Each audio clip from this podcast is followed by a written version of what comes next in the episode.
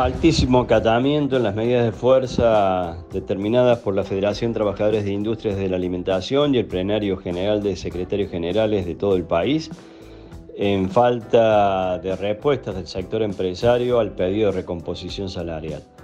Lamentamos que realmente nos tuviéramos que levantar de la mesa de negociaciones y cortar el diálogo luego de cuatro reuniones después que venciera la última escala salarial el, día 22 de septiembre pasado y donde el sector empresario no trajo absolutamente ninguna propuesta ni ningún número para negociar en la mesa. Lo único que trajo a la mesa de negociación fueron solo excusas.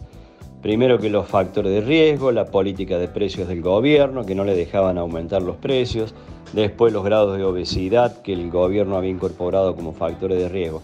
Cada una de estas excusas fueron respondidas por el gobierno nacional, no solamente para el sector empresario de la alimentación, sino para todo el empresariado argentino. Todas estas, excusas fueron resueltas por el gobierno y el gobierno está subsidiando el costo para las empresas de estas situaciones.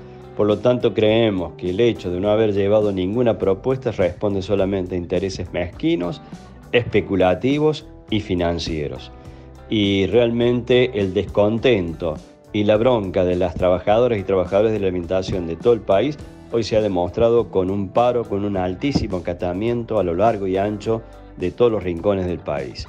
Estamos realmente satisfechos con el acatamiento y la respuesta de los compañeros y el sector empresario de una vez por todas debe tomar nota de la bronca que existe entre los compañeros y dar respuesta de una vez por todas a la construcción de un salario justo y digno que respete o priorice el poder de compra de los salarios. Y eso es lo que le estamos, no le estamos pidiendo ni más ni menos al sector empresario.